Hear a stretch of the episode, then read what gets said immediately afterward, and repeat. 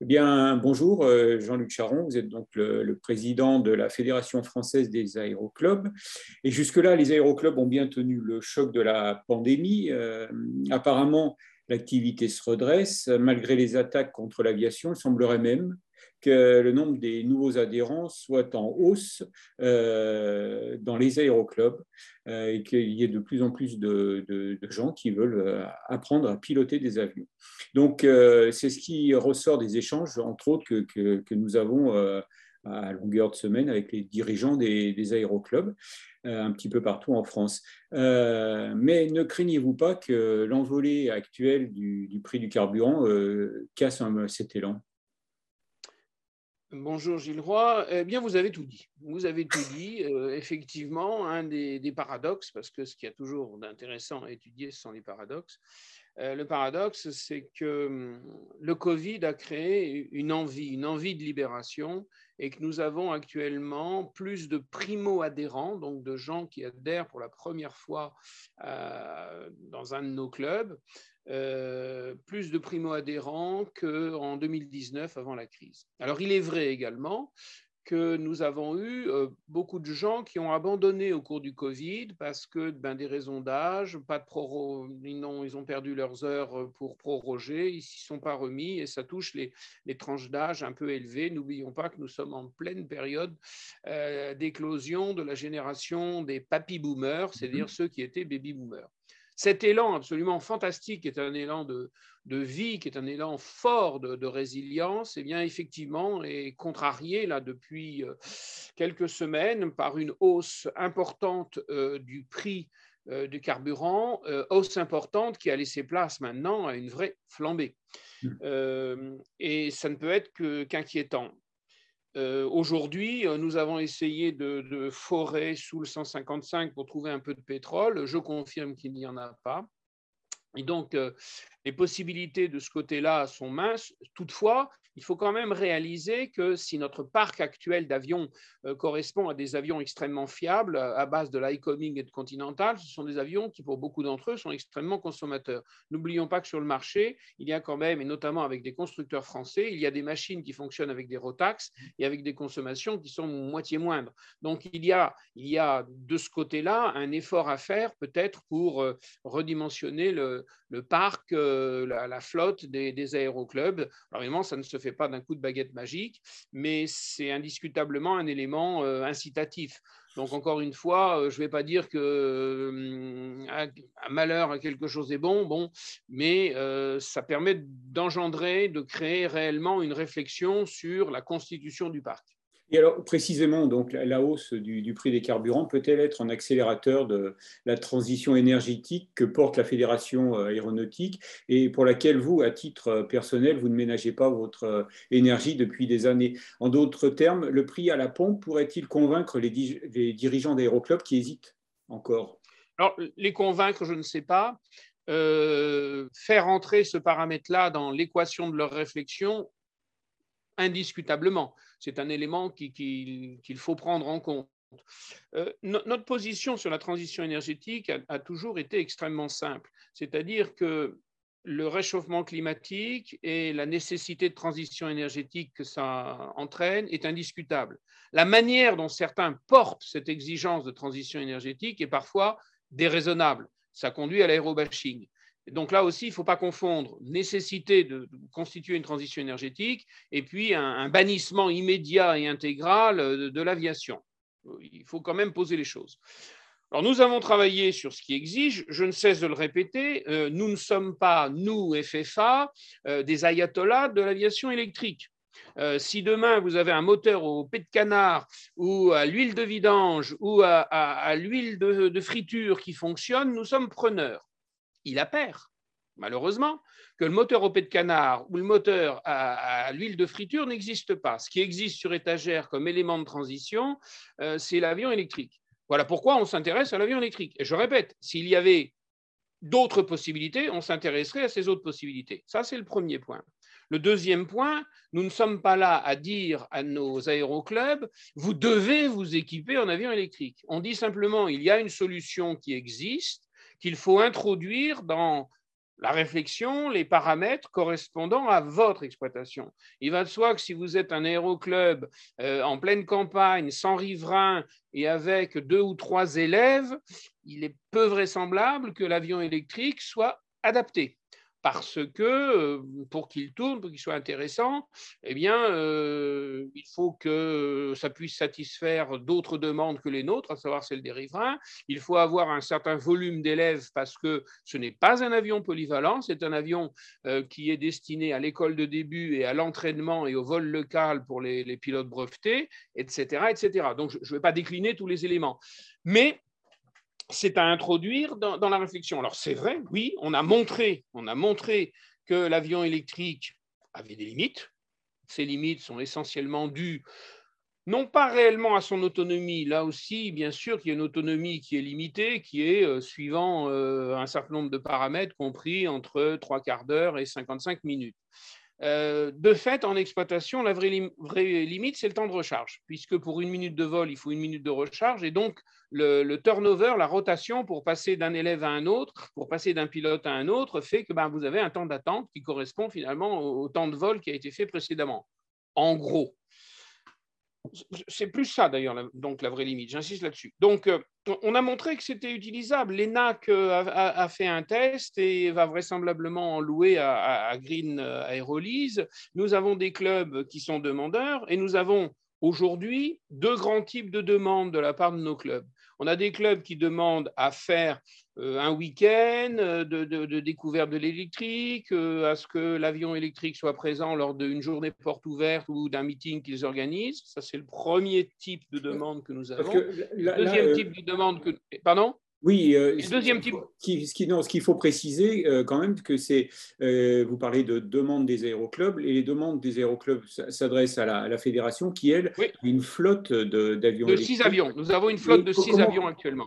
Six avions électriques. Et donc, le deuxième type de demande, c'est des clubs qui souhaitent louer l'avion pour une certaine période, trois mois, quatre mois, cinq mois, six mois, pour réellement l'exploiter, voir ce que ça donne et peut-être passer à l'achat ou, à la location plus longue durée. Alors la location plus longue durée, nous ne sommes pas en mesure de le faire, sinon on ne pourrait pas satisfaire suffisamment d'aéroclubs. Déjà là aujourd'hui, nous, nous, sommes limités et il faut plutôt se tourner vers le seul la seule possibilité de location qui existe aujourd'hui, qui est Green Aerolease. De la même manière que nous n'y sommes pour rien, mais aujourd'hui, il y a un seul constructeur au monde qui a certifié un avion électrique. Donc, nous ne sommes pas euh, là aussi des, vendeurs de Vélis électro, nous ne sommes pas des pro-pipisterelles contre vent et marée. Il appert la réalité du monde est que il n'y a aujourd'hui qu'un seul constructeur qui a certifié un avion électrique. Je crois qu'il y a des fois des, évidences extrêmement simples qu'il convient de rappeler, parce que certains vont des fois un peu vite, non pas en raisonnement, mais, en parlotte, et oublient de regarder la réalité des choses. Et alors, je crois que je vous ai interrompu, vous vouliez peut-être me poser je, question. Reviens, je reviens euh, donc sur, sur les, euh, les, les, essais. Euh, donc, vous mettez à disposition des, des, aéroclubs depuis combien de temps ces, ces avions et, et, combien d'aéroclubs ont déjà pu utiliser, essayer ces, ces, avions? Et question subsidiaire, combien sont passés à l'acte? Voilà, ça fait beaucoup de questions et, euh, je ne suis pas le plus qualifié pour répondre parce que le, président de la FFA doit traiter des dossiers divers et variés qui vont du médical euh, à la transition énergétique en passant par la mécanique, la formation et autres. Donc, je vais vous donner des ordres de grandeur mm-hmm. qui ne sont pas à regarder dans le, au point près. Euh, ce qui est sûr, c'est que nous avons six avions. Ça, j'en suis sûr, c'est un chiffre relativement simple et j'arrive encore à compter parce que six, ça tient sur, sur les, les, deux doigts, euh, les, doigts des deux mains, pardon. Euh, mes deux doigts, c'est un peu limité. Donc, nombre de clubs qui ont essayé l'avion, c'est plusieurs dizaines, puisque typiquement, je prends un exemple, quand cette quand cet été, nous avons fait euh, traverser l'avion euh, une grande partie de la France, puisque nous sommes partis de Toussul-Noble, nous avons été jusqu'à Carcassonne pour livrer un avion à l'ENAC. Euh, là, il y a eu je ne sais pas, 7, 8, 9, 10 aéroclubs qui ont pu essayer l'avion, puisque ce transfert s'est déroulé sur deux mois de temps et parfois l'avion est resté deux jours, trois jours à un endroit, une semaine à un autre endroit. Bon. Donc nous avons aujourd'hui euh, peut-être une petite cinquantaine de clubs qui, euh, d'une manière ou d'une autre, ont, touché euh, à l'avion électrique. Deux clubs sont aujourd'hui locataires, trois, quatre clubs sont aujourd'hui locataires, pardon. Vous voyez, voyez, les difficultés, hein, il faut, que hmm. j'y arrive. Quatre, ça va, ça tient sur une main. Nous avons quatre clubs qui sont locataires, Royan, et donc d'ailleurs, je me trompe, cinq, parce qu'à Chambéry, nous avons à la fois Chambéry et Châles-les-Eaux, donc nous avons un seul avion, mais qui est exploité par deux aéroclubs. Nous avons un avion qui est loué à Chavenay, un avion qui est loué au Muro, et nous avons deux avions qui sont exploités par plusieurs aéroclubs sur la plateforme de Toussus-le-Noble.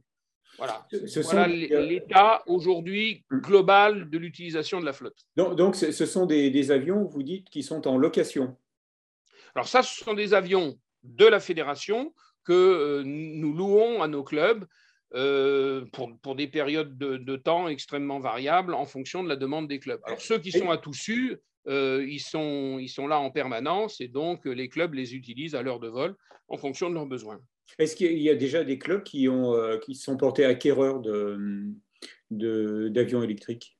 Alors, quel que soit le type d'avion, la décision d'achat d'un avion dans un club est un processus toujours extrêmement long D'abord euh, sur le choix de l'avion et ensuite le choix des options. Donc l'avion électrique ne fait pas exception, d'autant qu'il y a un saut technologique euh, important. Et euh, nous avons des clubs qui sont en, phase finale de, réflexion sur l'achat d'un avion. Et la difficulté, c'est de trouver un financement complémentaire. Je ne cesse de le répéter, si l'avion électrique est acheté, il doit être subventionné au moins à 50% à l'achat. Pourquoi?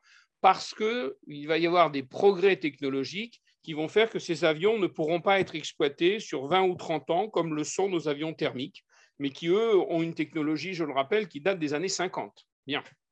Donc, soit on intègre le fait qu'on ne va pouvoir les utiliser réellement que pendant une dizaine d'années parce qu'ils vont être dépassés par la technologie électrique. Mm. Et à ce moment-là, on a un coût de l'heure de vol qui est extrêmement élevé et ça ne répond absolument pas aux attentes. Soit effectivement, on obtient un subventionnement à 50% à l'achat et on s'est rendu compte, par exemple, qu'en région parisienne, c'était possible. On voit qu'il y a des pistes en région Aura, on voit qu'il y a des pistes en région Occitanie. Et à ce moment-là, on a une exploitation qui est possible avec un tarif à l'heure de vol qui est significativement dans la zone des 100 euros. En fait, après, le vrai problème, là, n'est pas le coût du carburant pour l'avion électrique. Le vrai problème, c'est le coût de l'assurance. Parce mm. que les assureurs sont, de manière générale, extrêmement conservateurs en ce qui concerne l'aviation. Et en ce qui concerne l'aviation électrique, comme ils n'ont pas de recul, ils ont extrêmement peur. Donc, il y a une, grosse discussion à avoir sur, sur les primes d'assurance. Ensuite, on a un certain nombre de clubs qui sont en discussion ou qui ont franchi le pas pour louer un avion sur une longue période, deux ans, trois ans, quatre ans, auprès de Green Aerolis. Et là, Green Aerolis, c'est autre chose. C'est une société qui a lancé un, achat d'une cinquantaine d'avions auprès de Pipistrel. Donc là, c'est une toute autre échelle. On change, on change de registre. Nous travaillons avec Green Aerolease et là encore, nous ne sommes pas des vendeurs euh, pour Aerolease. Nous travaillons en bonne entente euh, avec tous ceux qui sont prêts à faire quelque chose pour la transition énergétique Est-ce que l'offre d'aérolyse correspond aux aéroclubs? Encore une fois, ça va dépendre du volume d'heures que l'aéroclub est en mesure de faire. Donc, ce, n'est pas une solution universelle. De toute façon, il n'existe pas de solution universelle de manière générale, quel que soit le domaine que l'on aborde, que ce soit l'achat d'une voiture, euh, l'installation, l'achat d'un appartement, le choix d'un époux ou d'une épouse. Il n'y a pas de solution universelle. Je ne vois pas pourquoi en matière d'avion, et en plus d'avions électriques, il y aurait une solution universelle. Vous avez, vous avez parlé. Vous, vous, avez parlé donc de, de, subventions. De, on, sait que, et on le voit, euh, pour, la, pour la, voiture électrique, ce qui a vraiment amorcé la pompe, c'était les, les, subventions, les, les, primes à l'achat de véhicules électriques. Est-ce qu'on peut envisager la même chose, une prime d'État euh, pour, euh, pour les avions électriques pour les aéroclubs. Peut-on l'envisager intellectuellement? Oui. Peut-on l'envisager rationnellement? Oui, puisque effectivement, euh, l'équation, si on veut, à la fois économique et l'équation, je dirais, technique, avec les évolutions qui, vont se produire, qui sont en train de se produire et qui, de fait, déclassent une technologie dès lors qu'une technologie plus performante en matière de batterie, notamment, c'est surtout de ce côté-là que, viendront les, progrès. Tout ça, tout ça concourt à l'idée que oui, euh, il, faut, il faut aider, il faut subventionner la transition énergétique vers l'avion électrique. Euh, avec maintenant un énorme euh, bémol.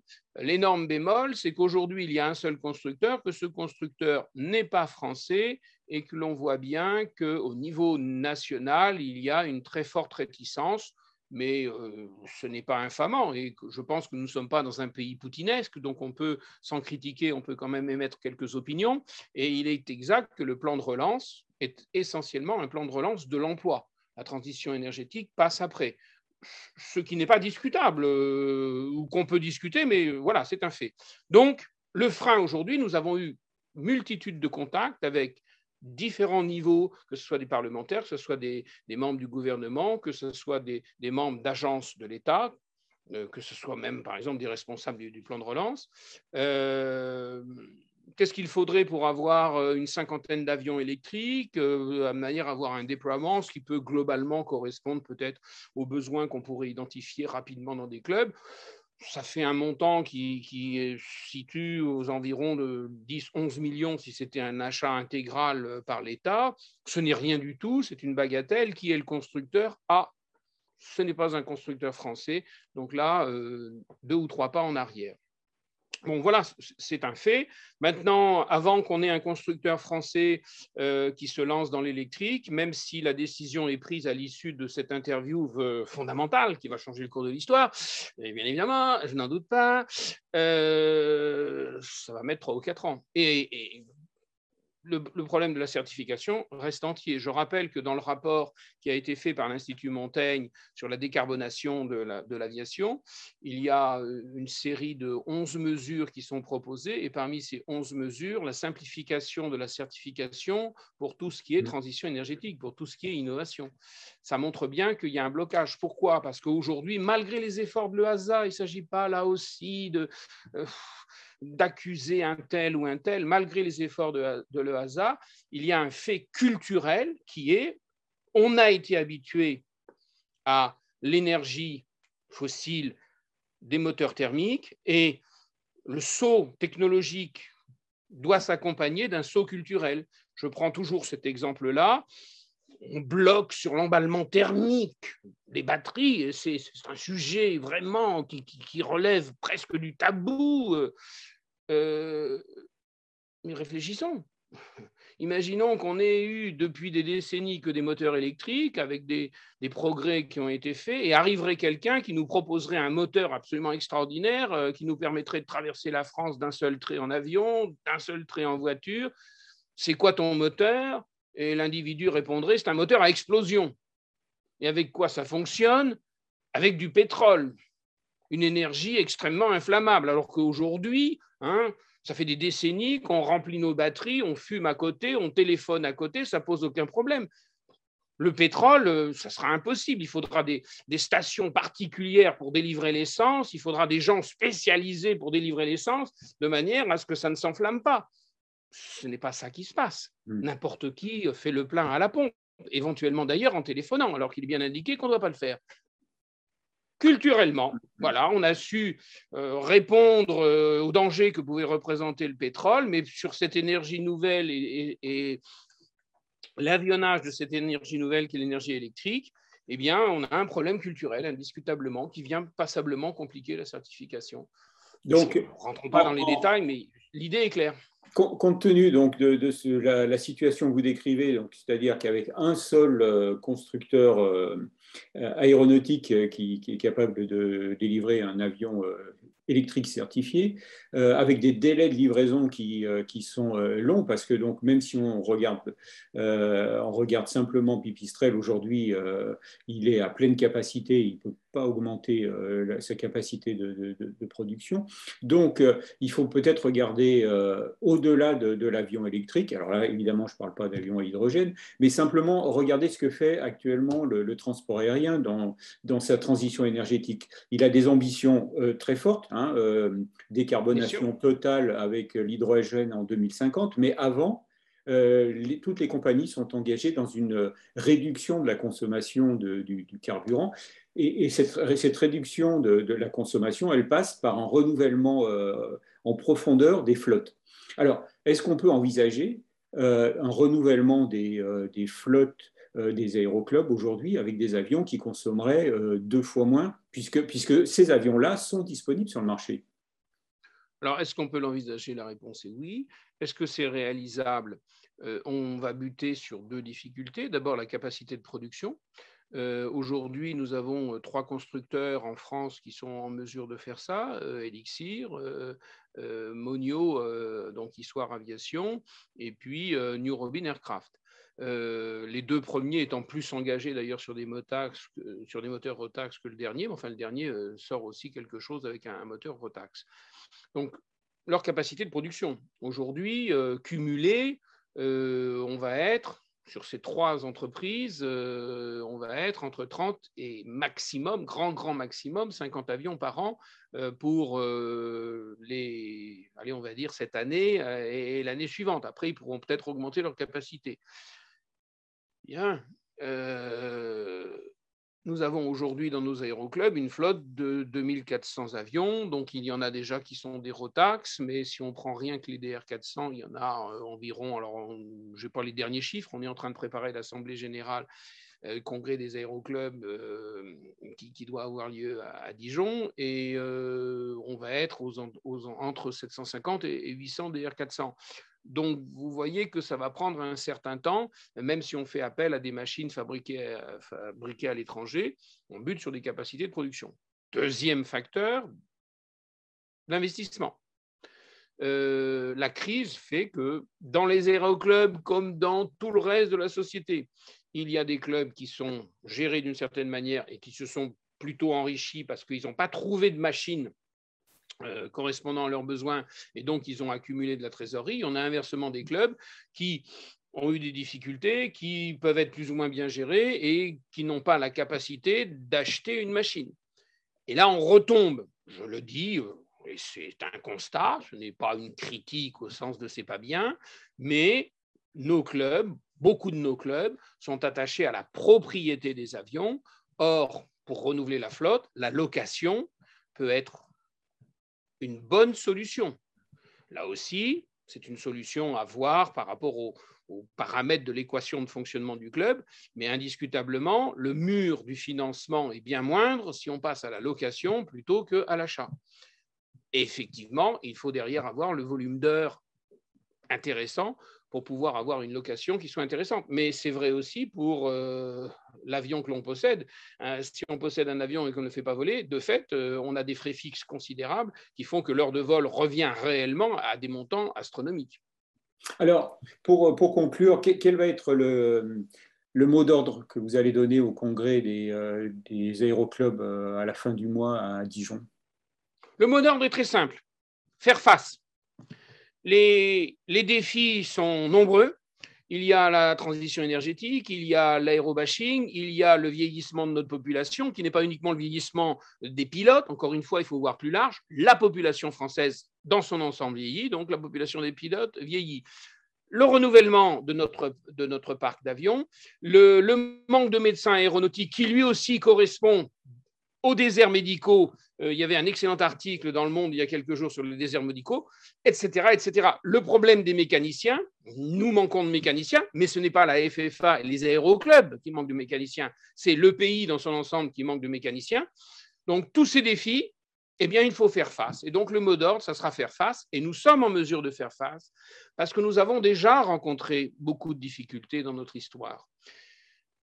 Et nous avons toujours su affronter ces difficultés, les dépasser. Et nous sommes toujours là. Nous sommes toujours là parce que notre organisation, basée sur le bénévolat, nous permet d'avoir un facteur, un facteur de résilience considérable, tout simplement les machines coûtent peut-être cher, l'essence coûte peut-être cher, mais l'énergie de nos hommes, le temps passé par nos bénévoles, lui, est gratuit. Et c'est un facteur considérable de, résilience. Donc, les défis sont multiples, nous ferons face. Faire face, voilà le mot d'ordre. Eh bien, donc, euh, c'est aussi le mot de, la conclusion. Et donc, ce sera avec plaisir qu'on va se retrouver donc à la fin du, mois à, Dijon, entouré de tous ces bénévoles. Merci, Jean-Luc. Merci beaucoup. À très bientôt. Au revoir.